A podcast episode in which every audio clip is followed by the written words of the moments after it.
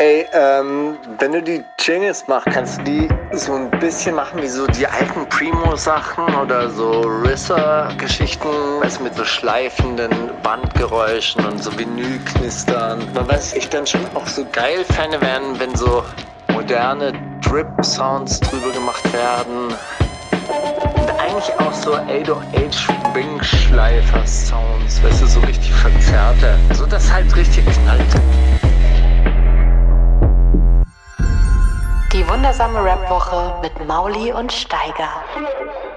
Ja, lieber Markus, wenn ich das so sagen darf, hier beim Elternabend an diesem Kindersetup.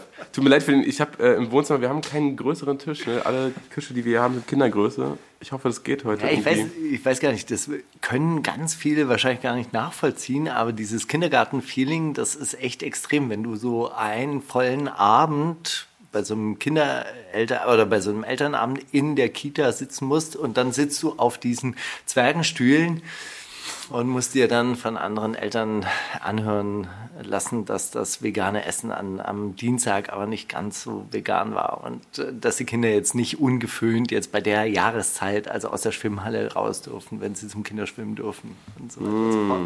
Also äh, Elternabende sind wirklich auch ein Erlebnis in Sachen Basisdemokratie.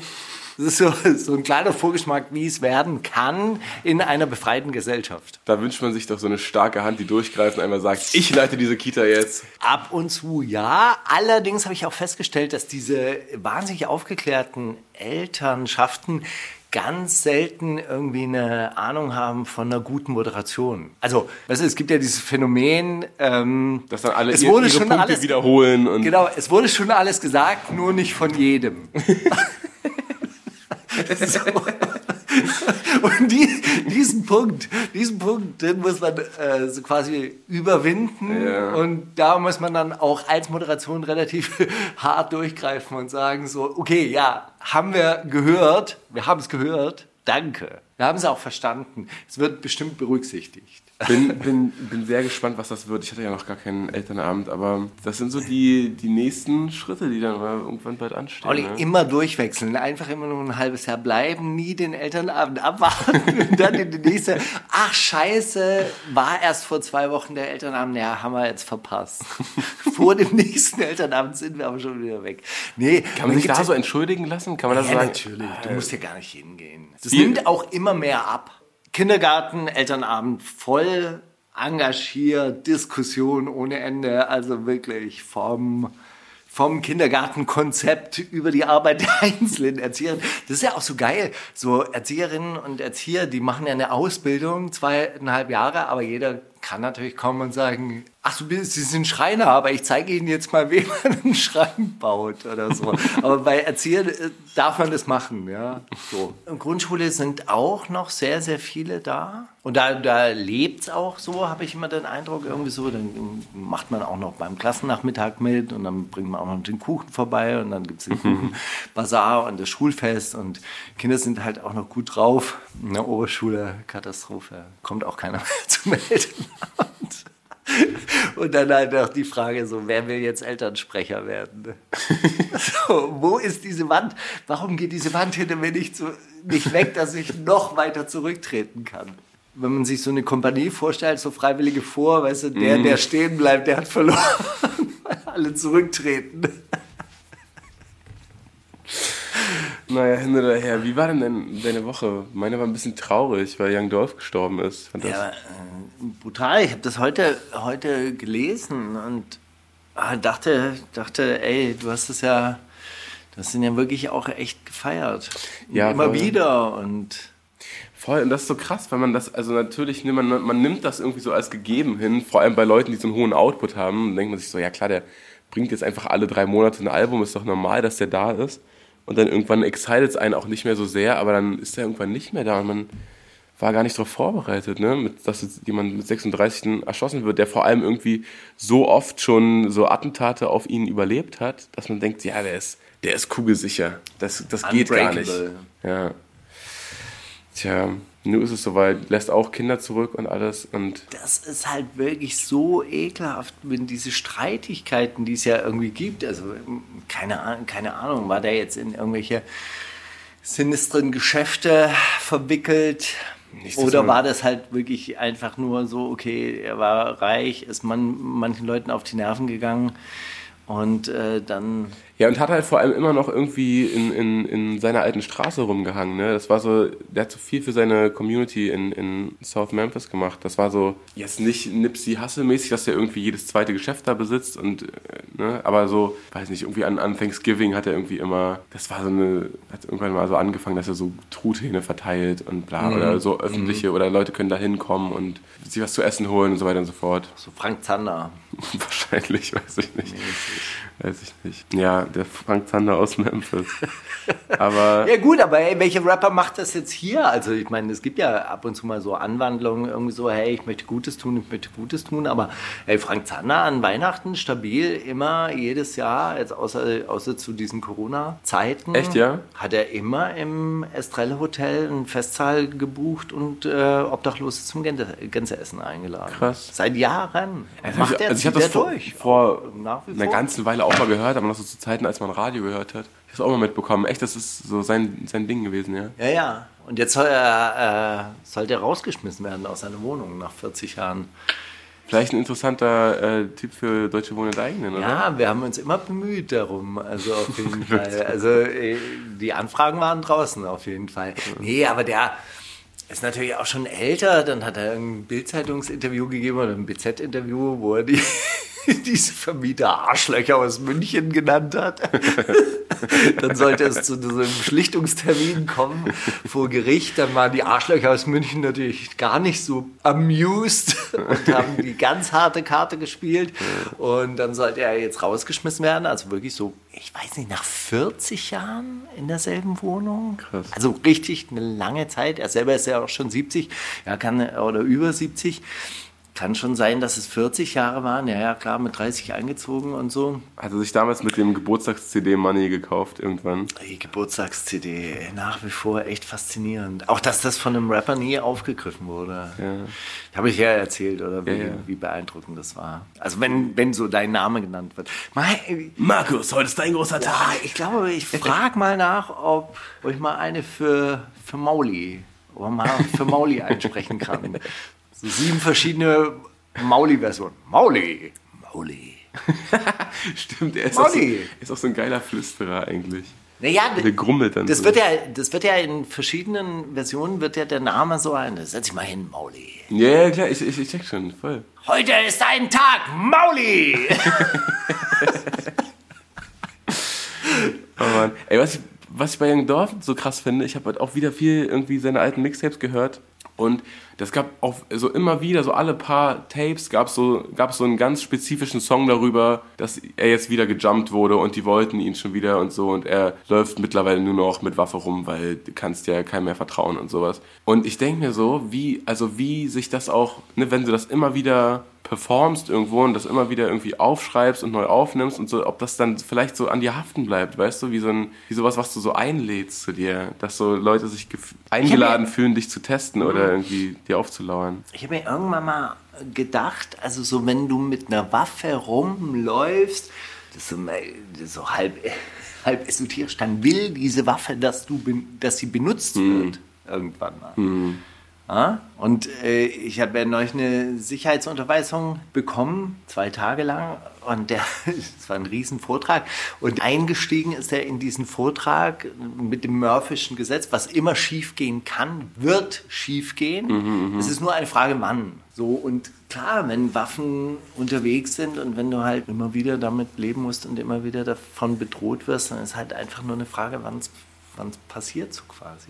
Aber es liegt halt einfach insgesamt, und das ist das, was ich vorher eigentlich sagen wollte, es liegt ja insgesamt nur daran, ey, dieses ganze Bullshit, Beef-Geschichten, die sind halt dann nicht mehr aufhaltbar, wenn Waffen im, im Umlauf sind. Hast du auch dieses, dieses ähm, Urteil jetzt unter der Woche hast du mitbekommen, ne, mit diesem 18-Jährigen, der irgendwie zwei Typen bei einer BLM-Demo erschossen hat? Nee. Der irgendwie damals, also zum, zum ersten Lock, ja, zum ersten Lock, ja, ach, wirklich gar nicht. Krass, das war, also. Ach so, doch, das habe ich, äh, das ich mitbekommen, dass der losgezogen ist, um Looters zu Genau, zu um so die Geschäfte zu beschützen, in ja, Anführungszeichen. ja, ja. Bisschen Recht und Ordnung wieder walten zu lassen. Und das war halt, der war halt damals 17, ne? Mhm. der ist mittlerweile 18. wurde irgendwie freigesprochen, weil er sich auf Notwehr beruf, Notwehrparagraphen berufen hat. Aber da gab es so Videoaufnahmen, wie der einfach Und- wirklich gezielt losgegangen Ey, ist. Keine Ahnung. hat. Das ist ja, also bin da, bin da zu wenig in dem Fall drin, um mir da irgendwas anzumaßen. Aber also ne, dann wird dieser Typ freigesprochen und dann haben die so Leute interviewt vom Gerichtsgebäude.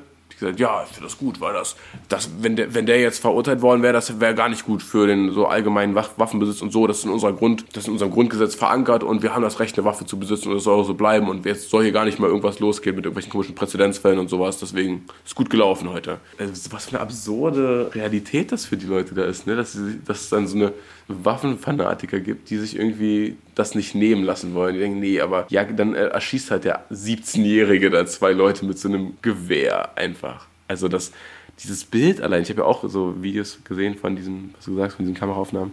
Das ist ein absurdes Bild, so ein 17-Jähriger, der mit so einem Gewehr durch die Menge irgendwie läuft. Ne? Wie, also, wie, Und auch da schreckt ja keiner zurück, weil das ist nicht das Ungewöhnlichste, dass man mal eine Waffe sieht. So. Es ist komplett absurd. Ja, aber es sind doch auch Leute hinterhergelaufen haben die Polizisten darauf hingewiesen, ey, der erschießt eine Leute, macht da mal was. Und dann sind die nicht eingeschritten. Sehr großartig.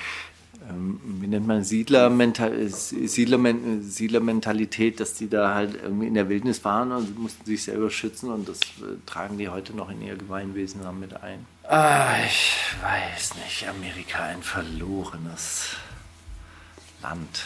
Möchte man meinen, ja. Vielleicht sollte man es abschreiben und sich wirklich China zuwenden und sagen, viel zivilisiert. Wir beiden, wir beiden dann alle so K-Pop in ein paar Jahren.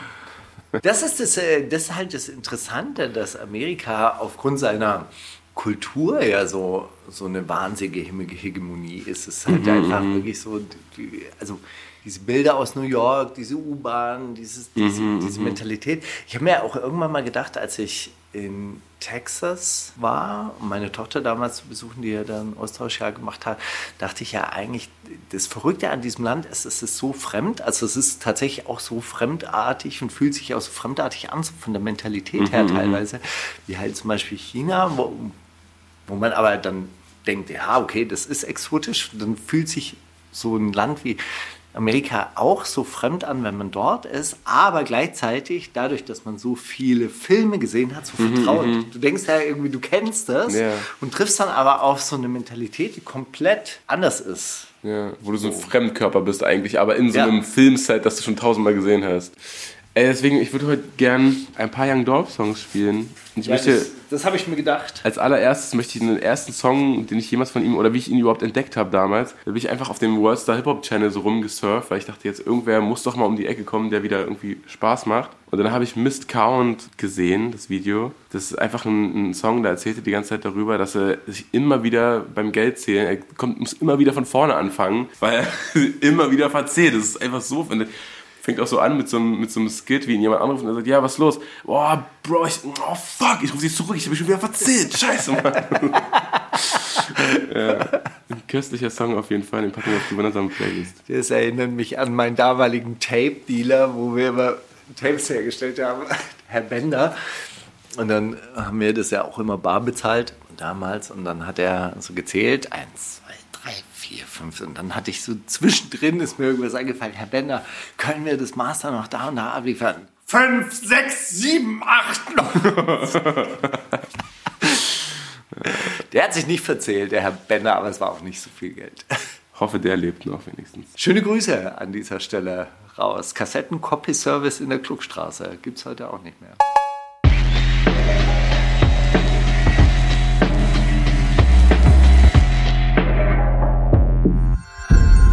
Themen der Woche.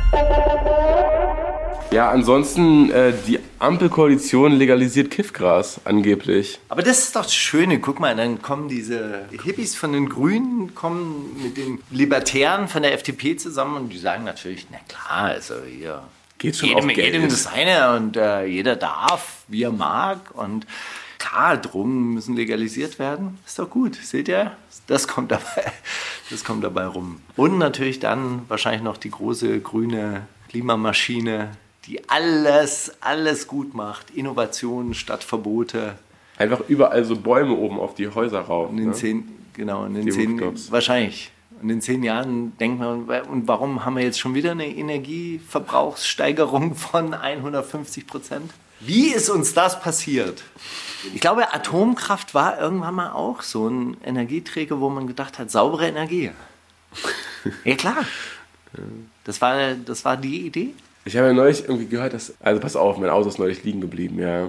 Dann braucht die Starthilfe, dann kam ein Taxifahrer und das hat nicht hingehauen, dann habe ich den ADC gerufen, weil die haben irgendwie, äh, die starten das dann nicht mit dem eigenen Auto, sondern die haben so eine 100 Millionen Ampere Batterie, wo Ding, das Auto springt hoch. So ein Auto, Autodefibrillator. Ja, das Auto wiederbelebt. Und dann, das war so eine Atze irgendwie, ich weiß auch nicht. Also, ja, ich, äh, äh, krass, warum hat es jetzt funktioniert und bei dem anderen nicht? Das erzähl ich dir gleich, aber ich esse erstmal meine Bockwurst, sonst wird die kalt. das ist eine Bockwurst gegessen. Und hat es mir dann auch nicht mehr erklärt irgendwie, hat aber dann dafür ganz viel über E-Autos und das macht ja alles gar keinen Sinn und so und ja, und ja, Atomausstieg, das hätten wir uns auch schon klemmen können. Das kam hier so von jetzt auf gleich und jetzt beziehen wir doch irgendwie ganz viel aus dem Ausland und so. Und äh, hätten wir mal nicht. Und ja, gut, jetzt hier Windenergie, da sind auch irgendwie die Subventionen abgelaufen. Das ist jetzt auch alles, rechnet sich nicht mehr. Deswegen liegen ganz viele Windräder äh, lahm und, und sind nicht mehr in Betrieb und so. Und klar werden jetzt noch E-Autos gefördert, aber wollen wir mal sehen, wenn das ausläuft, wie es dann weitergeht. Noch nie darüber nachgedacht, dass hier diese Förderprogramme irgendwann vorbei sind. Mann, das Ding ist doch einfach, das muss, wir müssen runterkommen von diesem Verbrauch. Also wir müssen runterkommen von diesem ständigen irgendwie neu produzieren, neu produzieren. Mhm. Ich, meine, ich habe ein Auto geschenkt bekommen, das ist 30 Jahre alt. Das ist natürlich von der Energieeffizienz, vom Schadstoffaustausch ist es natürlich unter aller Sau. Aber andere kaufen sich im Zeitraum fünf Autos. Vom ja. Energielevel ist das wahrscheinlich immer noch das Nachhaltigste, was man machen kann, weil dieses Auto, das fährt noch weitere 30 Jahre. das hat irgendwie 200.000 Kilometer runter. Dann sagt jeder, der die, dieses Auto kennt, weil es ein alter Mercedes ist, sagt ja, okay, der fährt noch mal 200.000. So, jetzt fahr mal mit einem Neuwagen 200.000 Kilometer, dann ist der wahrscheinlich Schrott. Hm. So, und du musst dir halt wirklich ein neues Auto kaufen. Und natürlich kostet ein neues Auto viel mehr an Energie, als wenn man die alten irgendwie noch aufarbeiten würde oder wenn man halt wieder Autos herstellen würde, die ja auch wieder 60 Jahre laufen würden. Mhm. Da müsste man runterkommen. Aber so funktioniert halt der Kapitalismus nicht. Das, das beißt sich halt wirklich damit. Und das ist ja das, ähm, ja klar beziehen wir jetzt wieder Strom aus dem Ausland, aber vor 30 Jahren wurde darauf hingewiesen, dass wir unseren Energieverbrauch einschränken müssen. Und der Energieverbrauch ist konstant angestiegen. Und es liegt nicht nur daran, dass es mehr Leute gibt. So, da müsste man halt irgendwas, irgendwas machen. Und da hat dein Atze natürlich schon recht mit der Bockwurst. Ja, ja. ja da wird die FDP davor sein, dass wir den Kapitalismus abschaffen. die Grünen machen da hübsch mit. Ja, schön. Aber Hauptsache das Gras ist legalisiert. Oder? Ist doch alles gut. Auch, auch krass natürlich. Guck doch mal, wie viel mehr Energie heute verbraucht wird in diesen ganzen Rotlichtlampen. Damals, hey, da haben wir das Gras noch in die Natur gestreut. Und im September haben wir dann einen kleinen Spaziergang gemacht, haben das Gras wieder eingesammelt, Erntedank gefeiert. Das war's, so war das früher. Unsere kleine Homegrown Farm. Naja.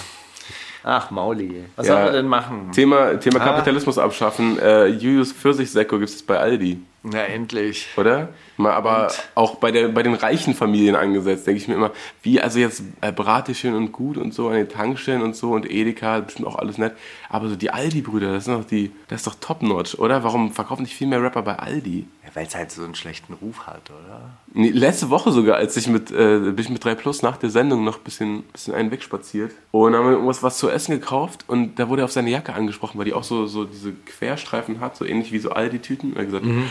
Tschüss, ist von der äh, Aldi-Kollektion? Und er ist so, nee, eigentlich nicht. Krass, weil die sind so richtig, also der kostet eine Jacke so 700, 800 Euro und sowas mittlerweile. Also so diese Lars Eidinger Generation hat den Ruf von Aldi auf jeden Fall wieder bereinigt. Ja.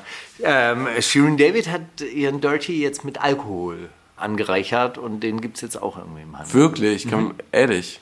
Das heißt also bei der nächsten Live-Sendung, so Gott will, man, dass sie irgendwann mal wieder stattfindet, dann können wir auch Dirty, Dirty Alkohol-Testing machen. Ja, okay, krass. Aber das, warum, das ist ja auch schon wieder so ein, so ein oh Mann. Weil das einfach so ein Unding wäre, den Dirty einfach so zu mischen mit irgendwas. Dann muss man sich natürlich auch noch den schon gemischten Dirty kaufen. Nicht so wie wir früher, wo wir den Jelzin aus dem Supermarkt geklaut haben. im Mund gemischt haben. Also, hey, Roos und DJ Desio haben Corona und sind Ja, äh, ein Haufen, gewesen- ein Haufen gewesen Leute aus der sogar. Rap-Szene. Ne? Vis-a-vis ist auch immer noch in Quarantäne. Alex Barbian immer noch in Quarantäne. Haltet durch, Leute. Äh, voll. Es Elisa Armani muss ins Gefängnis. frei um. Hast du das mitgekriegt? Äh, irgendwas ja, aber, aber ist doch nicht ins Gefängnis. Ja, doch, die hat jetzt einen Haftbefehl bekommen. Ja, und wenn sie nicht bezahlt, also es soll ja irgendwie so ein Strafbefehl bezahlen und wenn sie den nicht bezahlt, dann droht ihr die Gefängnisstrafe. Sie will das ja zu einem Präzedenzfall machen. Ja. Es ging ja darum, dass irgendein AfD-Politiker halt eine sehr rassistische Rede gehalten hat, wo er gesagt hat, dass Schwarze irgendwie krank sind oder äh, Krankheiten nach Deutschland bringen. Und darüber hat sie sich Lust gemacht, hat ihn dann beschimpft. Darauf hat er sie angezeigt. Und sie hat halt gesagt, wenn er für diese Rede nicht bestraft wird, Ja. na, zahlt sie ihre Strafe nicht. Ja, Natürlich also- auch, ein, auch ein Zeichen, wenn man Voll. sagt, hey, ich ziehe das durch. Also ich Ja, natürlich. nicht Super, super krasser Move. Nee, das wusste ich nicht, dass da wirklich um, um Haftbefehle geht. Das ist Mhm. ja krass. Ja. Dann habe ich noch äh, ein Zitat für eine Meldung der Woche. Die ist schon eine falsche Hure. Wer hat es gesagt? Flair, Flair über Shirin David, Alexander Poppenburg, Vorsitzender der AfD Thüringen, über Angela Merkel, Schwester Eva über Kitty Cat nach einem abgesagten Feature. Könnte mir vorstellen, dass Ever das war. Gab es diese Meldung? Abgesagtes Feature zwischen Kitty Cat und. Aber haben die nicht sogar ein Feature? Haben die nicht ein Feature? Mir war irgendwie mal so, als ob die so rum angebandelt haben. Egal, erzähl mal. Flair über Shirin David. Ach, Flair, Alter. Tatsächlich. Ey, ich muss ja eine Sache gestehen, äh, ich bin ja wirklich Shirin David Fan. Weiß ich doch, weiß ich doch. Ja, aber so, aber jetzt richtig, so, so richtig. Check it, ja. Schön David Ultra. Und ich finde dieses Album auch wirklich toll, was er jetzt gemacht hat. Macht auch wirklich Spaß durchzuhören. Und die Zeile, auf die sich Flair hier bezogen hat, war von dem Song DNA oder DNA. N NDAs. NDA. Non- Danke. Non-Disclosure Agreement. NDA. Danke, du sagst es. Siehst du, so, so Fan bin ich. So, so wäscht eine Hand die andere. Und dann sagt sie am Ende, und übrigens, Boy, ich bin nicht dein Bay. Also NDA, NDA. Und übrigens, Boy, ich bin nicht dein Bay. Und Weil wir erinnern uns, Shirin Bay, Nickname, Genau. Dick Dame. Und darauf Dick wurde Flair dann angesprochen auf Instagram und dann leitet ein, die ist schon eine falsche Hure.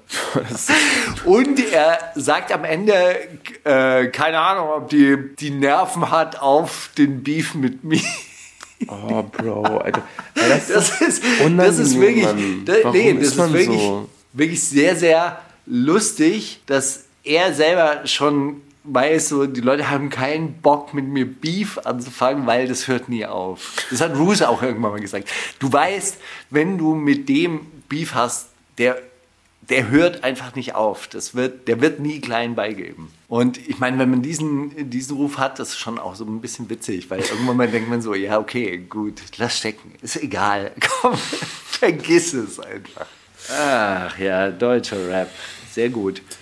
Achso, was wir ja machen wollten, über so Serien sprechen, die man so in der letzten Woche gesehen hat. Hast du, hast du irgendwas gesehen? In- Funktioniert es eigentlich, wenn wir nicht dieselbe Serie gesehen haben und dann darüber sprechen? Nee, geht eigentlich. Also, ah doch, ja, ich habe was gesehen tatsächlich. Ich habe seit, keine Ahnung, Jahren, gucke ich immer, wenn ich äh, bei meinem Schwiegervater zu Besuch bin, gucken wir The Marvelous Miss Maisel. Das ist so eine, eine habe ich mal angefangen. unfassbar krass geschriebene und äh, da steckt so, das stimmt alles. Ja? Findest du? Ein Classic, würde ich sagen. Ich finde, ich find, also für meinen Geschmack, das, das trifft genau. Also ich denke mir so alle 10 Sekunden, boah, geiler Dialog oder oh, geiler Charakter oder oh, so selbst die Nebencharaktere sind so, wenn die irgendwie eine Szene haben, dann sind die in dem Gibt es Moment eine der neue Staffel so. jetzt oder was? Es gibt drei Staffeln davon und ich habe eben gestern dann, wir haben das wie gesagt so über bestimmt ein Jahr hinweg geguckt Ah, okay, ich glaube, ich habe, dann haben wir aber alle gesehen schon. Und wir haben dann jetzt gestern die letzte Folge und auf einmal war es vorbei. Und wir haben gesagt, ey, so Amazon soll mal Geld in die Hand nehmen wieder und eine vierte Staffel drehen und nicht irgendwo zum Mond fliegen oder irgendwelche Space-Expeditionen machen. Was ist das denn für, ein, für, eine, für eine Geldverschwendung? Dafür hätte man schon wieder, was weiß ich, wie viele Statisten bezahlen können, die da im Hintergrund rumstehen. Weiß ich nicht. Ja, das habe ich gesehen gestern und war dann ein bisschen traurig, dass es jetzt gar nichts mehr zu gucken gibt. davon. Ah, kann man nochmal wieder von vorne anfangen, so ist nicht. Aber was hast du jetzt gerade geguckt? Na, ich habe jetzt gerade geguckt, wie hieß, wie heißt denn das? Das ist diese Geschichte von irgendeinem Land, Landadligen. Warte mal, ich muss mal. Jetzt, jetzt verliere ich gerade. Aber lass uns das doch gleich machen. Lass uns doch einfach jetzt mal DNA von Sharon David hören. NDA. Mit Wie auch immer. DNA, Den Track, den ich so geil finde, jedenfalls. Ah, ich finde ein paar. Das ist, das ist wirklich, also der Track, den fand ich auch super krass. Sie nennt keine Namen, aber diese ganzen, diese ganzen Situationen, die sie da schildert, sind ja einfach alle super unangenehm und sich zu überlegen, was sie sich alles anhören musste und so und dass sie da trotzdem irgendwie durchgegangen ist, das ist schon. Äh, Es ist halt auch vom. Rap-Style sehr, sehr lustig. Ja. Es kommt so, so rüber wie so ein Kinderlied eigentlich fast. Ab und zu mal ist es so gereiht. Ich kannte mal einen Rapper, der war da, da, da, da, da. Ich kann auch generell, also seit, vor allem seit diesem Last-Statement gestern, hast du das mitbekommen? Nicht gestern, das war ja vor zwei, drei Tagen kam das online, aber Mr. Rap hat es gestern erst vorgelesen, hochgeladen und dann höre ich es mir natürlich auch liebend gern an, weil ich einfach ein Riesenfan der Mr. Rap Hörbücher bin. Ähm, und der hat dann auch über den Entstehungsprozess oder über generell über den Prozess, wie er Shirin kennengelernt hat, wie die auf ihn zugekommen ist und wie sich dann da wirklich so eine Verbindung ein bisschen zu einer Freundschaft entwickelt hat.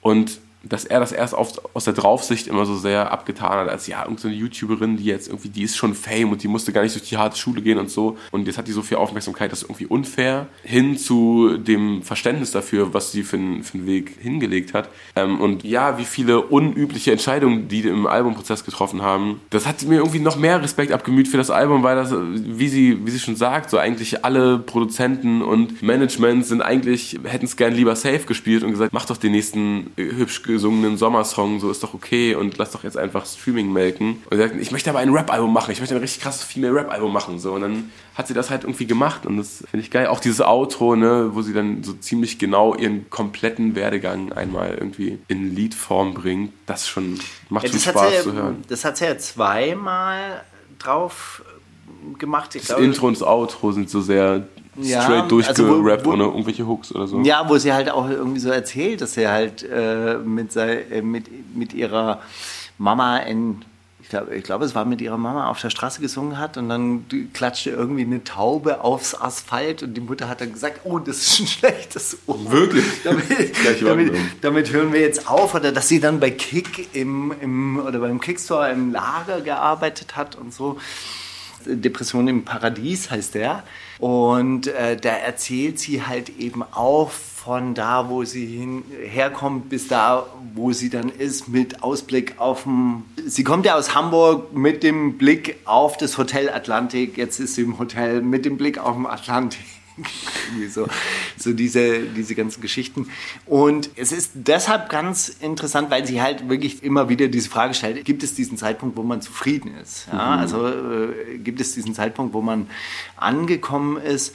Und sie weiß das zu schätzen, aber es ist halt trotzdem irgendwie ein, ein immenser Druck und sie möchte halt trotzdem ein gutes Album machen und sie möchte halt trotzdem noch gute Musik abliefern. Und das ist halt wirklich sehr gut beschrieben, dass man halt auch, also selbst wenn man es offensichtlich geschafft hat und jetzt irgendwie Multimillionen-Dollar-Verträge abschließt und so weiter, halt trotzdem schlaflos dann im, im, im schönsten Bett liegt und guckt, wie geht es jetzt weiter. Und das ist das finde ich irgendwie so diesen Twist, den sie halt immer wieder ganz gut hinkriegt, dass ich es ihr zumindest abnehme. Ich meine, ich kenne sie jetzt nicht oder ich kenne sie jetzt natürlich nicht oder ich weiß nicht, wie sie da im privaten Umfeld, äh, Umfeld ist äh, und ob sie auch wirklich so solidarisch ist. Aber ich habe immer den Eindruck, irgendwie so, sie kümmert sich so ein bisschen um ihr Umfeld und sie will schon irgendwie, dass es allen gut geht in ihrer in ihrer Welt und selbst über ihre, ihre Welt hinaus, dass sie da noch irgendwie den, den Girls, die immer noch bei Kick im Lager arbeitet, noch so quasi die Hand Ich glaube, sie hat. Kicks auch gesagt, also dieses Kicks, K1X. ja, ja. Ich glaube nicht, dass sie bei Kick Genau. gearbeitet hat. Also Ja. weiß ich nicht, so, wer nee, weiß, ist- kann auch sein, dass sie bei Kick gearbeitet hat. ja, ja, genau. Ähm, Aber dass sie denen halt immer noch die Hand reicht und nicht irgendwie so, hey, diese Opfer, die haben es einfach nicht geschafft. Ich habe es nicht geschafft. Jetzt guck ja. mal. Ja, und, aber hier ist, die Welt ist trotzdem grau. Und ich muss die betäuben mit Wodka und Kokain. Na gut, Depression im Paradies von Shirin David. Hier ist Falk Schacht von Schacht und Wasabi und ihr hört die wundersame Rapwoche mit Mauli und Steiger. Molly, ich habe den die Serie gefunden, ähm, wie sie heißt, Downtown Abbey heißt sie. Es ist eine ähm, Serie, die spielt so quasi in einem Herrenhaus in der Grafschaft Yorkshire und teilweise beschäftigt sich diese Serie halt mit den äh, jungen Lords und Lordessen, also mit den jungen Herrschaften und halt gleichzeitig bei den Dienstboten und so. Und man, äh, all- alle zusammen sind natürlich eine große Familie und das ist eigentlich total schrecklich. Warum guckt man sich so etwas an und fühlt sich dann auch noch irgendwie so so mitgenommen und es äh, taucht dann ein in die Probleme der jungen Herrschaften und gleichzeitig auch der jungen Dienstboten und, und so weiter und so fort oder auch der älteren Dienstboten und so weiter und so fort. Und da gibt es dann eine Szene, also diese Grafschaft soll vererbt werden und die, äh, die, die es erben sollte, die kann es aber nicht bekommen, weil, warum eigentlich nicht? Ach so, ja, weil sie, weil sie eine Frau ist, wahrscheinlich, ja. Und der Vater Lord fühlt sich aber dieser Geschichte und diesem Vertrag verpflichtet, der will den auch nicht anfechten. Und der neue Erbe oder der, der es wirklich erben soll, ist ein entfernter Verwandter, der halt irgendwo in Manchester Anwalt ist. Oh, Anwalt. Also er arbeitet, also so, so, so quasi für den Adel oder für die Adligen dort. Undenkbar, also so ja. undenkbar, was für ein Prolet kommt da an, aber der ist natürlich ein kultivierter Mensch. Also es ist nicht, er ist jetzt kein Industriearbeiter, ja, also so weit ist das Gefälle dann nicht. Er ist halt Anwalt, aber er will alles selber machen, so. Und dann gibt es eben also diese Butler, die dann überflüssig sind. Und dann gibt es so diese Szene, dass er brüskiert diesen Butler halt einfach, also Was einen Diener. brüskiert? Naja, er, er fuckt ihn ab. Na klar. Das, das kenne ich. Was ist brüskiert? Ja, er fuckt ihn ab. So, er fuckt ihn ab insofern, dass er sagt so, der, der Butler sagt zu ihm, ja, aber ich möchte Ihnen helfen. Das ist meine Aufgabe, das ist mein, das ist mein Beruf. Und dann sagt er, was für eine lächerliche Aufgabe für einen Mann. Ja? So quasi, was diesen Diener, Butler halt eben kränkt in seiner Berufsehre.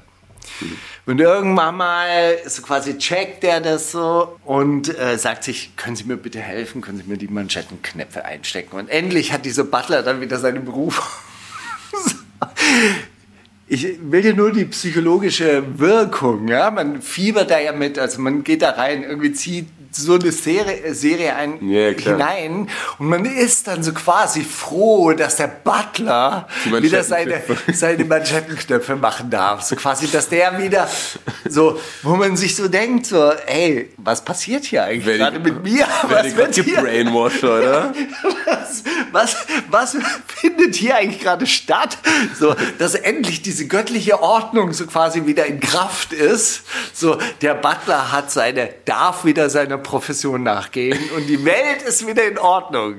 Ja, das war der größte, der größte Konflikt. Also so. In der Folge. Natürlich hat es dann spielen dann natürlich auch noch die jungen Lordschaften, also die, die, die jungen Frauen spielen dann auch eine Rolle. Die eine ist natürlich dann irgendwie Feministin und setzt sich für das Frauenwahlrecht ein und die führen dann so herzerweichende Dialoge mit ihren Dienstmädchen. Die eine möchte dann Sekretärin werden und die eine junge Baroness unterstützt sie dann darin und schreibt dann auch noch Bewerber. Also es ist eigentlich ganz, ganz schrecklich. Also wirklich ganz, ganz schrecklich, weil es zementiert einfach so eine richtig ekelhafte, koloniale, aristokratische Welt. Und die Frage, die ich mir dabei wirklich gestellt habe, warum fasziniert einen das so? Ja, genauso wie halt diese Familiengeschichte von der Marvelous Miss Mason sind ja Dialoge und, äh, und Kämpfe aus den 50er Jahren im Endeffekt, ja. Heute ist es gang und gäbe, dass Frauen auf Comedy-Bühnen stehen und niemand würde jetzt irgendwie da in Ohnmacht fallen, ja. Und trotzdem taucht man da so ein und entdeckt, weiß nicht, wa- was, was passiert da? Ist, es es so- so- Projektionsfläche? Also man, man es ist ja auch harmlose Unterhaltung, aber ist es so harmlos oder ist es zementiert es halt in uns dann doch auch wieder so eine Weltordnung? Das stelle ich mir wirklich die Ich meine, Frage. klar, ne, also den, den, den Ansatz kannst du an alles nehmen, ne? Wenn du irgendwie, ich meine, deswegen funktionieren wahrscheinlich Serien irgendwie in diesen Zeiten besser als jetzt irgendwie Kinofilme, weil das da relativ schnell, da wird dann auf so Charakterfeinheiten oder auf so diese persönlichen kleinen Dilemma wie jetzt Manschettenknöpfe, das spart man sich in einem Blockbuster dann, weißt du? Und äh, sowas hat aber in der Serie Platz und sowas ist, glaube ich, so je, je alltäglicher und je vermeintlich bedeutungsloser das ist, desto mehr fühlt man sich da, glaube ich, zu hingesogen, weil man denkt, ja, man, das kann ich nachvollziehen irgendwie. Oder das würde ich, würde ich denken, dass man Klar, sich, wenn ich meine Manschettenknöpfe nicht finde, dann. Nein, aber ich meine so dieses, man, man, man hat sich natürlich nicht in der Situation wiedergefunden, aber in, vielleicht in der Kränkung oder in dem, fuck, jemand gibt mir das Gefühl, ich bin unnütz oder überflüssig oder ah, und dann, dann oder vielleicht hat man ja auch schon mal jemandem das Gefühl gegeben, ich brauche dich gar nicht und so und dann hat man sich vielleicht auch in der Rolle wiedererkannt, dass Es ist ja auch gleichzeitig. Typen, Guck mal, der es ist, es ist ja auch gleichzeitig eine, eine Umbruchzeit. Aber eine Umbruchzeit aus der Vergangenheit. Und man weiß natürlich auch so, okay, diese Welt, die da dargestellt wurde, die ist zum Glück, glücklicherweise auch auf eine Art untergegangen. Wobei es, glaube ich, gar nicht so sehr untergegangen ist, wie wir uns das manchmal vorstellen. Ich weiß nicht, was in bayerischen Landhäusern und Adelsgeschlechtern da noch, noch so vor sich hin dümpelt. Und äh, manchmal tauchen die ja in der Politik auf, ja, so Lichtgestalten wie Freiherr zu Gutenberg. Plötzlich ist dann so einer aus so einer Welt dann in der realen Immer, immer so ein. Butler bei und niemand weiß, was er so richtig macht. Aber Manschetten sitzen immer. Tja. Der weiß vor allem, was Manschettenknöpfe sind, im Gegensatz zu uns. Hast du schon mal ein Hemd mit Manschettenknöpfen gehabt? Nein, was? Ja. Ja, ich schon, ob ich ein Hemd hatte, ist schon die, die, die erste Frage, wo ich nicht Ah. mal richtig sicher sein kann. quasi spiegelt das so, so ja, der Untergang der Titanic, naja, gut 1912, also über 100 Jahre her. Ach ja, und dann kann man so mit diesem feministischen Kampf der jüngsten Tochter, kann man dann so ein bisschen mit mitfiebern. Dann taucht natürlich auch so ein sozialistischer Fahrer auf, der sie dann mitnimmt auf irgendwelche politischen Versammlungen. Also das ist sowieso wirklich interessant, was teilweise so an politischen Kontexten so mitgeliefert wird und welche, welche Fragen da in diesen Serien ja auch so bearbeitet werden und wie sie dann scheinbar gelöst werden. Also das ist wirklich spannend, aber ich glaube, man, wir, wir sollten dann beide die Serien gesehen haben, oder? Wenn Schon, ich glaube, das macht mehr Sinn. In der, in der letzten Miss Maisel Staffel gibt es ja auch eine Folge, wo der, der Vater irgendwie, hat ja erst irgendwie so ein, so ein, äh, will so ein kommunistisches Kampfblatt rausbringen und das fährt dann aber an die Wand und dann released er aber einen Artikel in der New York Times, wo er über so ein, äh, wo er irgendwie das, das Stück eines alten Freundes empfiehlt, das so sehr äh, sozialistische Inhalte hat und so weiter. Und er sagt die ganze Zeit, ein Wort kann die Welt verändern, ein Wort kann die Welt verändern. Und der, der Vater, andere Schwiegervater, zieht ihn immer mit auf und sagt, ah, ich war draußen. Die Welt sieht immer noch aus wie vorher. Aber ich lasse dich als Ersten wissen, wenn sie sich verändert hat. Und dann wird er am nächsten Tag wird er aber von so einem, so einem Theaterregisseur mit Tomaten beworfen, weil er diesen Artikel ge- gelesen hat, weil er so sauer auf ihn ist.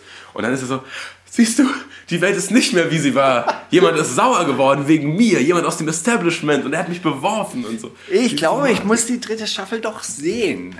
Ja. Ich glaube, ich, ich glaube, das haben Das kommt dir nicht bekannt vor, doch, ne? Nee, das habe ich jetzt nicht mehr gesehen. Also dieses Wort kann die Welt verändern, das sagt mir noch irgendwas, aber das mit dieser Theaterkritik und mit diesem Bewerfen. Ey. Einfach noch, einfach noch mal reingucken. Ja, aber gut. Keine Ahnung, wie wir hier gelandet sind und ob, ob, ob wir noch Leute bis hierhin behalten haben, die die, die beiden Serien nicht gesehen haben.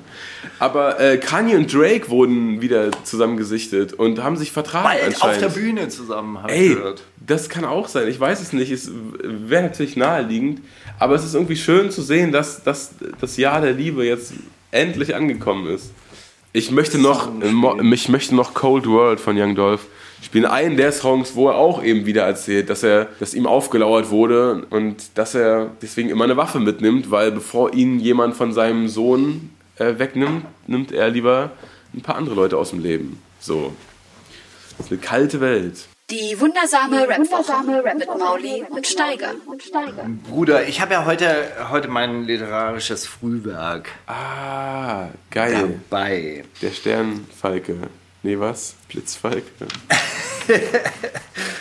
Der Charakterfalke.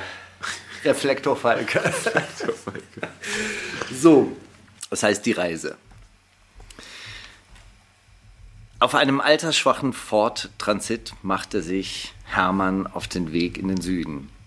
Er hatte genug von seinem Dasein als Buchhändler für gebrauchte französische Bücher.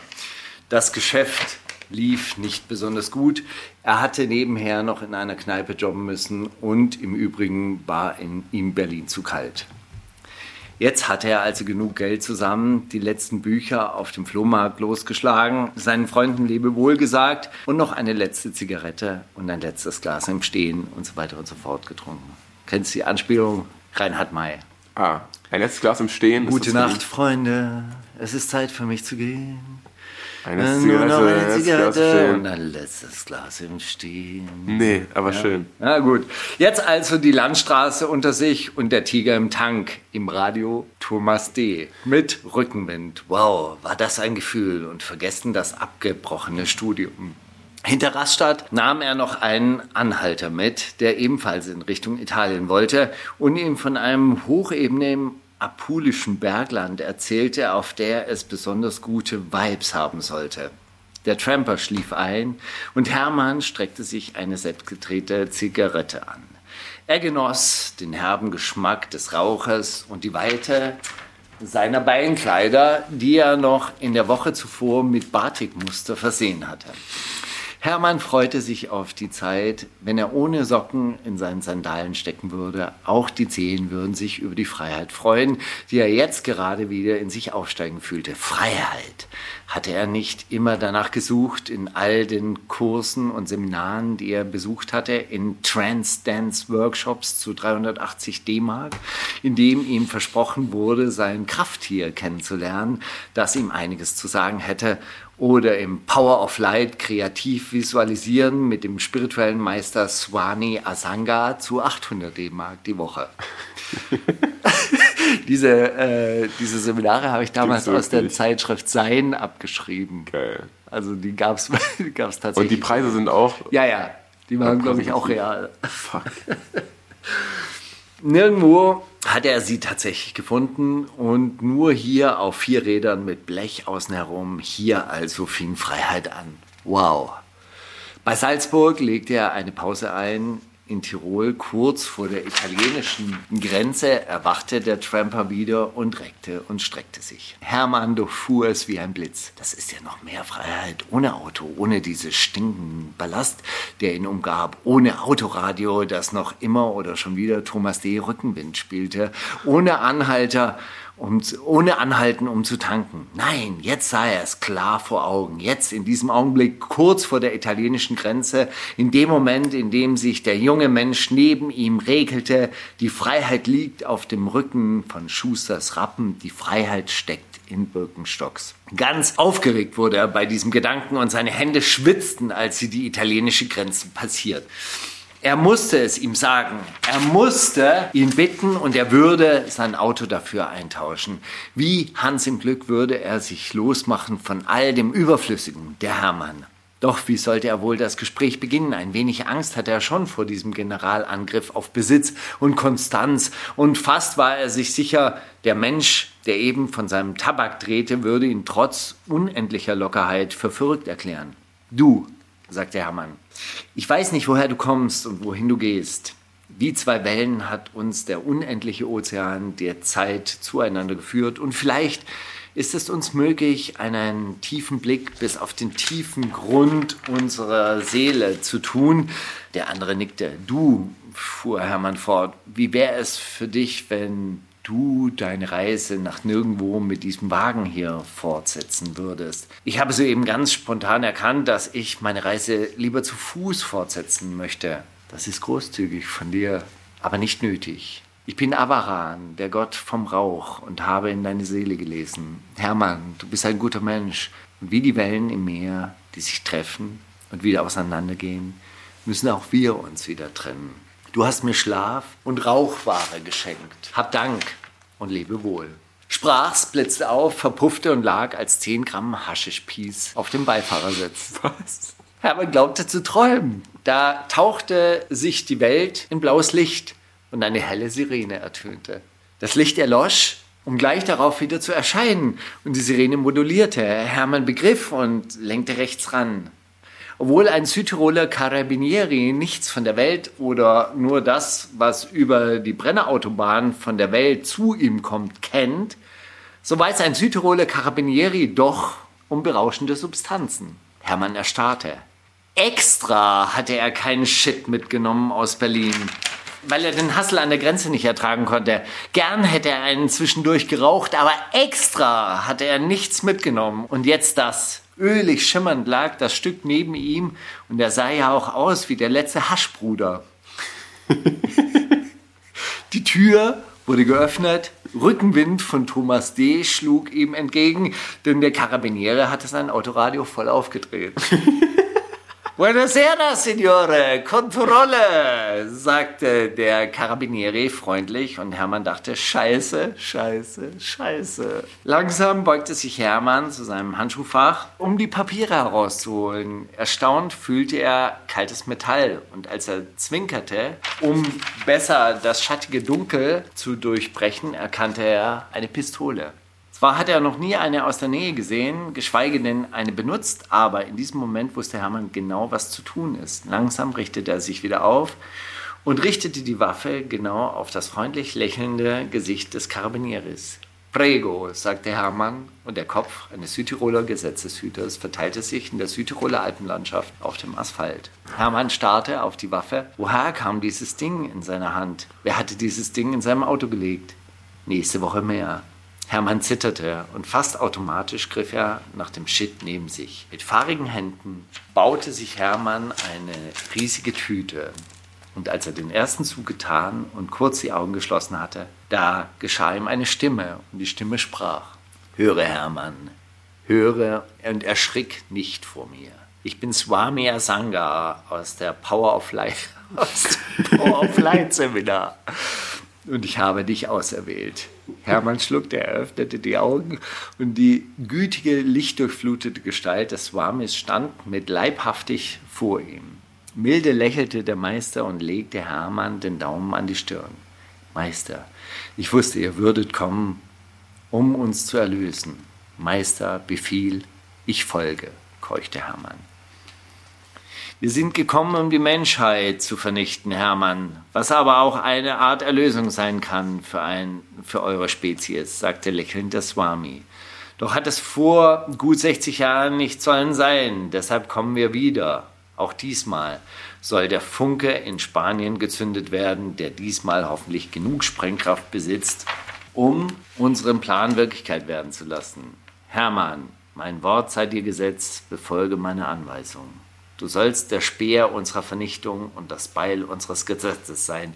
Du wirst das Zünglein und die Richtschnur sein. Hermann, du sollst der Tod der apokalyptischen Reiter sein, das Tier, das aus dem Meer steigt und lästerliche Namen trägt. Hermann, geh noch nach Gomera und vernichte. Von dort aus erobern wir die Welt.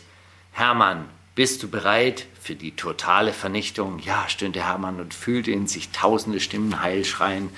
Es war, als hieße er plötzlich für eine Sekunde Sportpalast und böte Raum für eine tobende Menge. Das war mir entfernte den Daumen von seiner Stirn, in der nun ein großes Loch prangte, durch welches ein Lichtstrahl fiel. Hermann war präpariert und bereit, auf die Reise zu gehen. Der Swami verschwand und Hermann war wieder ganz alleine. Nur der zerfetzte Karabiniere und die Waffe in seiner Hand bestätigte, dass er nicht geträumt hatte. Steiger, was ist denn da los gewesen, sag mal? Und, warum ist das kein ganzes Buch geworden? Da wäre noch so viel. Also es gibt noch eine, äh, eine zweite Person, die dann in äh, Berlin spielt, die dann näher an mir dran ist.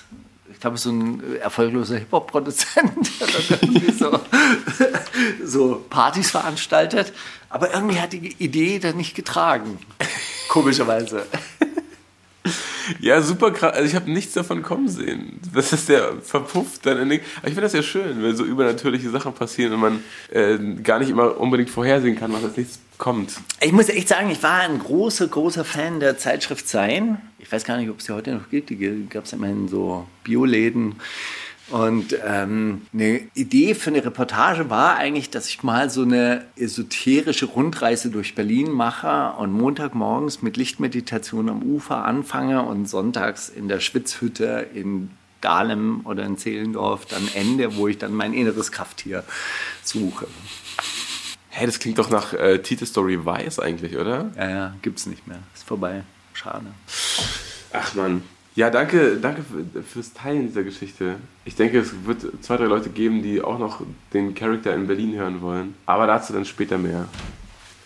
Hast du noch irgendwas vom Shirin-Album, was du spielen möchtest? Oder irgendwas komplett anderes? Ach so, Ach so, ja, noch äh, Chilo und Abdi haben einen neuen Song rausgebracht. Mit Dosis, ja, Richtig, Kopf gefickt heißt der, glaube ich. Ja. Den könnte man spielen. Also eine Zeit fand ich ganz gut. Also du hast Depressionen und irgendwie so Ängste. Und das Einzige, was hilft, ist ein riesen Batzen Geld. Naja, auch nur eine Zeit, ja.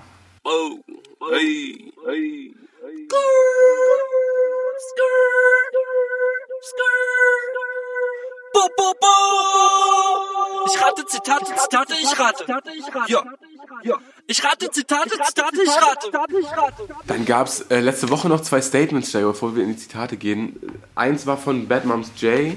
Da hat sie sich geäußert über so Körperideale und über Kommentare, die sie immer wieder bekommt, weil sie angeblich so krass zunimmt. Und sie hat einfach gesagt, ey, ihr vergleicht mich mit Bildern von mir, auf denen ich 15, 16 bin. So, ich werde gerade zu einer Frau, ich bin 19 Jahre, natürlich ist mein Körper irgendwie im Wandel, natürlich nehme ich hier zu und da ab. Und die Fotos von ihr, auf denen sie so sehr dünn war, die waren dem Fakt geschuldet, dass sie sich einfach super schlecht gefühlt hat und kaum was gegessen hat zu der Zeit. So, und das ist nicht normal, so auszusehen, sondern es ist normal, so auszusehen, wie man, wie sie jetzt aussieht. Und sie möchte dieses Statement nicht machen, weil sie irgendwie den Hatern etwas beweisen möchte oder sonst was, sich rechtfertigen möchte, sondern weiß, dass viele junge Mädchen in ihrer Community sind, die diese Kommentare auch mitlesen und die das vielleicht auch auf sich selbst anwenden und sich denken, oh, fuck, ja, stimmt, das ist schon zu viel. Und wenn man so aussieht, dann kriegt man schon Kommentare und so. Und, hm, fand ich sehr gut. Und dann gab es ein Statement von Seth Delisa aus ähm, den Niederlanden, die auch in eine ähnliche Kerbe zumindest geschlagen hat, die das aber noch irgendwie viel so etwas künstlerischer gestaltet hat. Da kam in letzte Woche oder vor zwei Wochen, glaube ich, ein Video raus, Musikvideo,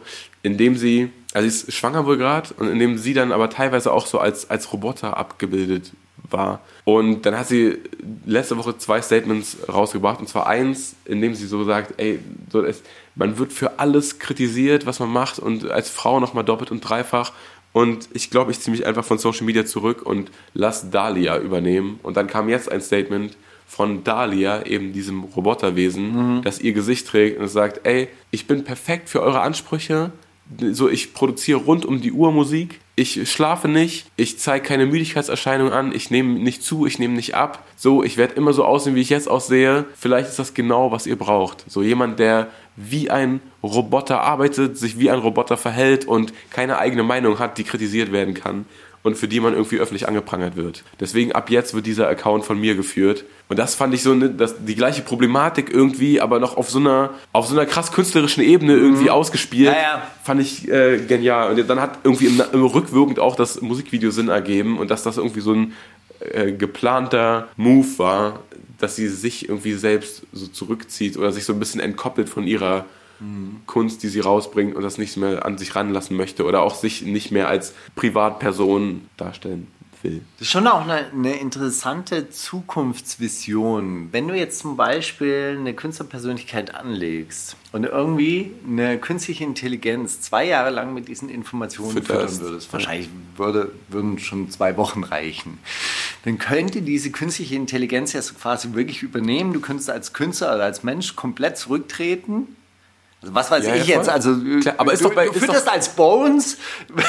Aber das ist doch bei Kollega schon passiert lange. So Ja. JBG 5 kommt und Zuhälter Tape 7 und so, das ist doch, also das kann mir doch keiner erzählen, dass das so ein Mensch irgendwie am Werk ist. Das ist doch genau das. Ja. Gibt den Leuten das, was Ja. ich schon mal gemacht habe, in ein bisschen anders. Genau. Du machst es irgendwie so drei Monate und dann übernimmt die einfach und Die zieht AI. durch. Ja? Und du hast 20 Jahre lang quasi gleichlaufende Karrieren. Ohne Brüche, ohne mentale Breakdowns, ohne Skandale. Selbstfindungskrisen, ohne Skandale. Oder du fütterst die halt mit, mit Skandalen, dann wird es nur noch Skandale geben. Das ist Mhm. auch geil. Ja. Ey, ich meine, all diese Punkte, ne, auch die Batman's Jada angesprochen hat, das sind ja Sachen, die wirklich auf die Generation, die jetzt damit aufwächst, mit der, für die das normal ist, ne, dass irgendwie auf Instagram jeder kommentiert alles und so weiter und so fort, prasselt auf die ein und die finden, glaube ich, aber früher einen Umgang damit, weil das, ja, weil das da schon normal ist, dass jeder eine Person öffentlichen, des öffentlichen Lebens ist. Irgendwie. Und jeder darf, und das ist, ja, das sind ja nur Hate-Kommentare. Früher hieß das Mobbing bei uns, ne?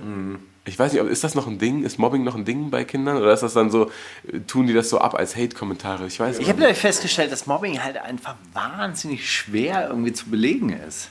Du, fühl- also, du willst etwas zum Ausdruck bringen und dann sitzt dir jemand gegenüber und sagt, ja, aber jetzt mal eine materialistische Grundlage, kannst du mal sonst nachweisen, wann das und das passiert ist? Wann ist denn dieses Gefühl, wer hat dir denn dieses Gefühl gegeben? Was soll, also, weißt du? Ja, ich meine, das ist das, das, Das ist schon- generelle schon Problem an crazy. Kommunikation, dass jeder ja irgendwie seine Realität hat und dann das kracht dann auf so eine andere Realität. Und wenn ich jetzt was sage, dann nimmst du das vielleicht anders auf, als ich das meine und so. Das natürlich, das ist ein generelles Kommunikationsdilemma. Aber so im, speziell mit diesen Kommentaren und schönes Idealen und, ne, und irgendwie. Also ich weiß noch, dass ich meiner Tochter irgendwann mal den Computer weggenommen habe, weil die sich irgendwo in irgendeinem Forum mit irgendeiner Freundin richtig gefetzt hat. Und ich halt zu ihr gesagt habe, so, ey, das ist ein Unterschied, ob man das jetzt sagt, ob man das einmal gesagt hat, was ja schon schlimm ist, weil das Wort ist ja in der Welt und dann äh, verändert das Wort ja auch die Welt. Aber wenn du es geschrieben hast und in irgendeinem Chatverlauf das niedergelegt ist, das äh, brennt sich ja noch viel stärker in deine Seele ein. ja, und die Hemmschwelle, etwas zu schreiben, wenn du dir nicht ins Auge blickst, ist ja auch eine ganz andere. Das ist, also Das das, ist ist ja das, krass, das Phänomen hinter all diesen Kommentaren. Ja, auf jeden Fall. Ähm, ja, fand ich Na auf jeden gut. Fall. Schönes Statements kann man sich gerne nochmal angucken ähm, von Batman Monsieur und Seth Lisa, wenn man das Dann können wir, können wir noch Seth Lisa mit Oh My God spielen. Gern. Das wäre mir ein Anliegen. Schnelle Zitate-Runde, oder? Jo. Ich lege großen Wert darauf, schöne Dinge zu erleben. Ich miete extra eine schöne Wohnung an, stopfe sie voller Blumen und schaue, dass ich eine gute Zeit habe. Loredana auf die Frage, wie sie mit Depressionen umgeht. Crow, Hobbyflorist. Oder Prinz Pi auf die Frage, wie er das Grundstück in Dahlem hinter sich gelassen hat. Oh, war äh, ein bisschen gemein, muss ich sagen, die Auswahl. Weil eigentlich finde ich es sehr sympathisch. Ja klar, wieso ist das gemein? Pi hatte gar kein Grundstück in Dahlem, glaube ich. Obwohl hatten Ehrlich gesagt, ich habe eigentlich geschrieben Bushido auf die Frage, wie er das Grundstück in Kleinmacht und das gelassen hat. Aber mir ist gerade eingefallen, beim Vorlesen, dass es eigentlich voll die Prinz Pi-Antwort ist. ja, also Prinz Hätte Pi sein können. nicht. Okay, ich gehe mit Loredana. Es ist Crow tatsächlich. Wirklich? Ja, in einem Zeitinterview, geführt von ähm, Koscha Rubczynski, aka Till, das sich auch ganz schön wegliest. Also wenn man Zeit plus hat, ne, dann rein in die Masse und ran ans Interview. Mach doch einfach mal einen Screenshot und poste das auf deinem Twitter-Kanal. Nee, aber da, macht, da, da, da erzählt er so darüber, dass, er, dass ihm das irgendwann zu viel wurde in Deutschland. Irgendwie mit diesem Team, was immer um ihn rum ist und irgendwie an ihm herumwerkelt. Und dass, dass so dieser Move nach Bali zu ziehen auch weniger jetzt äh, sich Kindheitsträume erfüllen war, sondern mehr so, ein, so eine Flucht aus, diesem, äh, aus dieser ständigen Überpräsenz, die er in Deutschland hatte. Obwohl er eine Maske trägt und obwohl niemand richtig so weiß, okay, auf der Straße, ah, da hinten läuft Crow und so, guck mal. Ich habe das gar nicht mitgekriegt, dass er nach Bali gezogen ist. Was? Wirklich nicht. Nee. Das, Aber bei Bali muss ich ja immer dran denken, dass halt die eine Hälfte der Insel wirklich nur aus Müllhalde besteht. Ja. Ey, also auch die, die Stories, die er teilweise gepostet hat, die machen auch durchaus so ein bisschen Weltschmerz, klar. Das ist immer verbunden mit irgendwie, ja, ich habe jetzt hier, das kostet ja alles nichts, ich habe mir jetzt hier mal 300 Masken auf so einem Flohmarkt gekauft. Jetzt steht hier alles voller Holzmasken. Kein Plan, was ich damit mal irgendwann mache oder so, aber kostet ja nichts. So.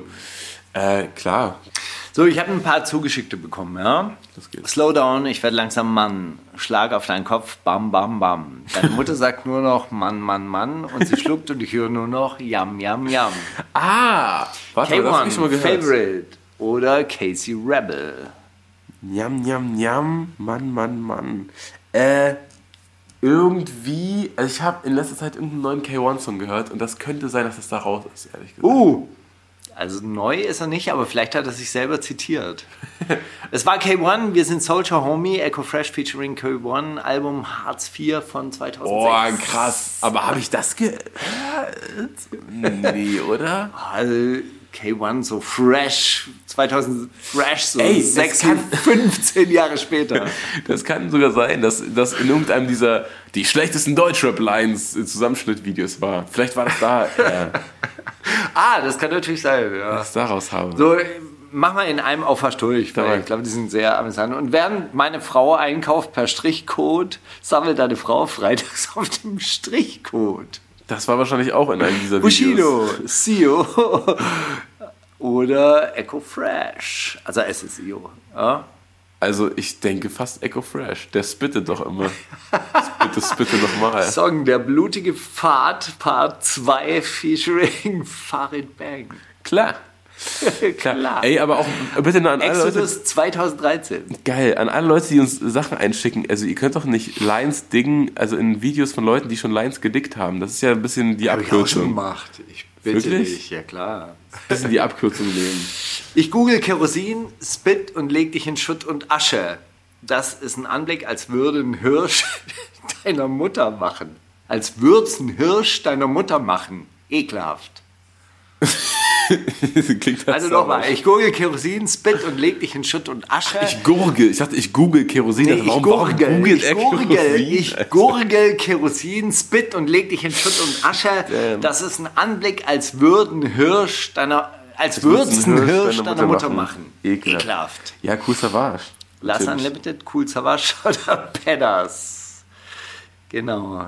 Song Wunderschöner Tag, Favorite featuring Cool Savage. Ah, auf wirklich? Dem Album Anarcho 2008. Den kenne ich sogar, den Song. Witzig. Für diesen Part hat Savage kein Benzingeld bekommen.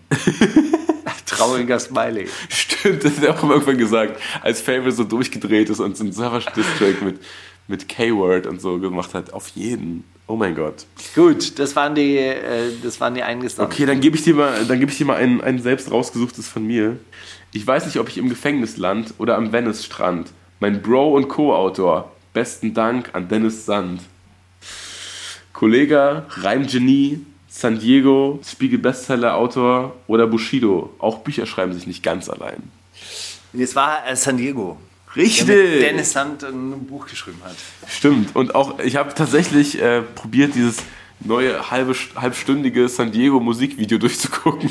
Das ist wirklich nach, nach, nach acht Minuten hat man so alles schon achtmal gehört, dass er so mit, seine, mit der Großfamilie, mit denen er hängt und so, und er schaut die immer wieder aus und äh, dass er jetzt erwischt wurde beim Ticken und dass er aber jüdische Wurzeln hat. Und es ist wirklich, wird alles immer nochmal und nochmal erzählt. Und dann kommt aber irgendwann Dennis Sand, so, so ein ganz anrüchig im Hinterzimmer, so verraucht und durch die Lamellen der Jalousien scheint Licht und er ist dann so wie der Pate. Und das ist ganz absurd. Ja, Dennis Sand auch mal außerhalb einer Twitter-Timeline zu sehen. Interessanter Anblick. So, jetzt du bitte Also wieder. da hä- hätte eine Moderation Wunder gewirkt, wenn die in diesem Video halt einfach gesagt hätte, danke, Herr Diego. Die, Herr Diego, wir haben es verstanden. Wir haben die Familie jetzt schon des Öfteren erwähnt. Okay. So, für immer einsam. Sie kommen wegen deinem Geld und dann brechen sie dir doch nur dein Herz. Danke. Okay. Nee, warte mal. Und dann brechen sie noch dein Herz. Also sie kommen wegen deinem Geld und dann brechen sie noch dein Herz. Okay. Welcher erfahrene Lebemann hat es gesagt? Lil Leno, Data Love, Lil Shrimp, Mero oder Cero El Mero? Oder um die. Also den Weltschmerz, den würde ich jetzt Data Love irgendwie zuordnen. Der hat, der hat, oder? Obwohl Für immer einsam. Sie kommen Ja, wegen deinem Geld und ja. dann brechen sie noch dein Herz. Danke. Ah, er hätte das wahrscheinlich anders ausgedrückt, du hast schon recht. Aber der Pain ist der gleiche. Aber der Pain ist wahrscheinlich bei allen aus dieser, aus dieser Riege der gleiche. Hm, früh an viel Geld kommen, das ist echt nicht geil. Genie, oder? Wenn der, wenn der Freundeskreis FA, FA, hätte es auch noch in so, einem, können. in so einem Alter, wo man noch so einen großen Freundeskreis hat, weißt du, so einen unübersichtlichen, dann viel Geld, das ist, glaube ich, echt nicht geil. Ähm, Nein, nein, es geht um Frauen. Für immer einsam. Ah. Es geht schon um Frauen. Also es geht wirklich darum. Da gibt es keinen Morgen. Es wird nicht, wird nicht besser.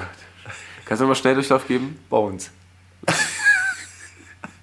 Gib mal jetzt nochmal Schnelldurchlauf von diesen Youngstern. da. Ach, Lilano war der erste auf jeden Fall. Lil, Lil Shrimp, Lilano. Lilano, Data Love. Lil Shrimp, Miro oder Zero El Miro. Also Data Love hat vor kurzem auch wieder eine, Freundin gepostet mit so einer, ähm, Ja, wir machen es kurz. Das war Data Love. Ja, du bist oder? Ja, du bist ja schon Ja. auf der richtigen Spur. Ich hab- ich ich finde es großartig. 17. Ey, die Welt ist zu Ende. Für immer, ein, für immer einsam. Für immer einsam. Immer einsam. es klingt halt so geil, Steiger. Macht mir so unglücklich. So, ich habe auch noch eins. Grundsätzlich hatte ich nicht das Gefühl, dass Merkel etwas für den Feminismus getan hat, weil sie niemals öffentlich gegen Dinge gekämpft hat, die ihr als Frau ganz sicher passiert sind. Claudia Roth, Suki, Shirin David, Renate Künast oder Nena. Ich möchte, dass das Shirin David war. Es war Shirin David. Echt, ja? Ja. Hast du ein, ein Spiegel Plus Abo? Äh, tatsächlich, ja. Kranker. Style. Ja, weil da, die hat da ein längeres Interview gegeben. Ja. Ich war, wo hat die denn zuletzt Interviews gegeben? Aber ja, da dann wahrscheinlich. Ja, stabil. Das war Bunker noch, Talk, Einladung steht. Äh, Steiger, komm mal ein bisschen ans Mikrofon. Bunker Talk, ja, eh, das, das ist eh klar. Ich hoffe, das kommt in, das, das wird passieren.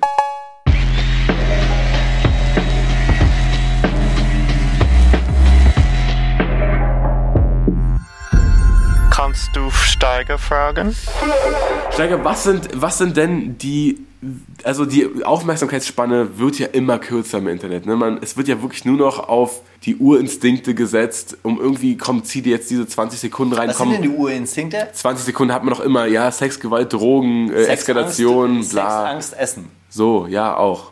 Wenn du jetzt ein Video siehst, ne, und na klar, so bei einem 20-Minuten-Video überlegt man sich schon zweimal, ob man sich das reinzieht. Aber wenn es irgendwie so ein, so ein schnelles, man sieht schon, oh, 20 Sekunden, ja, äh, die habe ich, erzähl mal, zeig mal her. So, mit welcher Überschrift kriegt man dich? Was sind so deine Trigger-Words, wo man dich mit am Haken hat? Ich glaube, es ist äh, tatsächlich ein bisschen peinlich, aber ich glaube, ich, ich springe schon immer auf Sex an. Aber dann in Verbindung mit was? Diese Rapperin. Jetzt im Nee, auch Spiegel. Plus Interview.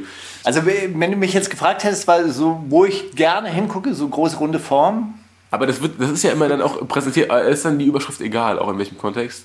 Also, wir reden jetzt von Rap-Videos. Von egal welchen Videos. Also so, wenn du Egal. auf, auf YouTube bist oder so oder auf, auf Instagram oder sonst wo, gibt es das, dass sich... Also, ich habe schon auch immer den Reflex irgendwie so, diese zehn besten, diese zehn, diese. Aber ich habe halt wirklich jetzt auch mittlerweile gelernt, die sind todeslangweilig. solche Schon. Sachen. Und ähm, meistens, und, äh, das ist halt wirklich auch so ganz, ähm, ganz blöde und, und primitiv. Ich bin gerade gerade auch so in so einer Phase, äh, wo man sich ja auch so ein bisschen zurückzieht, vielleicht dann einfach auch so ein bisschen Orientierung im Leben braucht. Also jetzt zum Beispiel bei ähm, bei äh, Spotify bin ich über marxistische Vorlesungen, irgendwie Einführungen in den Marxismus und äh, ähm, Denker rund um Lenin oder sowas, das, das interessiert mich gerade tatsächlich. Da äh, höre ich dann hin und suche mir das dann aus. Es schwankt immer so zwischen Weltrevolution und Kinky Sex äh, Fantasie. Weißt ist gut. Das ist Interessant. meine Zeitspanne. Und ab und zu dann mal, äh, wie repariere ich Türbeschläge? Ich weiß jetzt zum Beispiel, wie man, äh, wie man Haustürschlösser austauscht. Ja, Ja, großartig. ja. Schrauben ab, rein- raus die Scheiße, oder? Naja, ist ein bisschen, bisschen mehr, aber ich hab's gut verstanden jetzt. Hast du noch eine Frage? Ist natürlich jetzt so ein bisschen tendenziell, aber wenn du von irgendwas wirklich überzeugt bist und alle anderen um dich herum sagen das Gegenteil, bleibst du bei der Meinung oder? Ja. Also es gibt ja so Konformitätsexperimente, kennst du die? Das sind in den 60er Jahren gemacht worden. Das, kann mir was drunter vorstellen, das. Spannende war jetzt irgendwie nicht so 2 mal 4 ist 8 und dann sagen neun Leute, nein, das ist aber 9, Hm. sondern das war, welche Linie ist länger?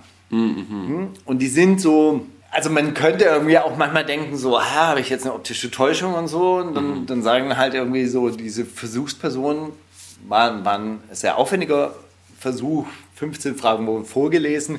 Bei 8 sagen die halt die Wahrheit. Ja? Und sieben Fragen sind dann präpariert und dann sagen die, ne, geben die eine falsche Antwort. Und die Versuchsperson, also es sind insgesamt acht Leute in diesem Raum gewesen und die Versuchsperson ist halt ein, äh, alleine und dann wird getestet, wie weit macht diese Versuchsperson mit oder wie weit bleibt die halt bei ihrer eigenen Meinung. Also oder bei der objektiven Wahrheit. Ja, eine Linie ist ja tatsächlich dann wirklich genauso lang. Und es ist halt dann rausgekommen, dass ein sehr großer Prozentsatz halt eben mit der Mehrheit stimmt. Ja, weil die sich dann halt eben auch so unter Druck gesetzt fühlen, so hey, vielleicht habe ich ja auch einen Knick in der Optik. Ja? Ja, klar. Ich beobachte, also das beobachte ich schon auch, also das beobachte glaube ich oft bei sich, dass man dann so tendenziell sich denkt, oh ja gut, ich, dann nerv ich die mal jetzt nicht mit meiner Meinung, so, ja, dann habt ihr jetzt kurz recht oder so. Aber wenn es so um Optimismus zum Beispiel geht, ne, wenn irgendwie so, ja, aber das hat doch jetzt keinen keinen Sinn mehr. Und ich denke mir aber, nee, doch, aber kann man doch probieren. Da bleibe ich dann schon dabei. Also ich lasse mir dann nicht irgendwie, ich lasse mich dann nicht zum äh, Realisten umerziehen oder so in dem Moment.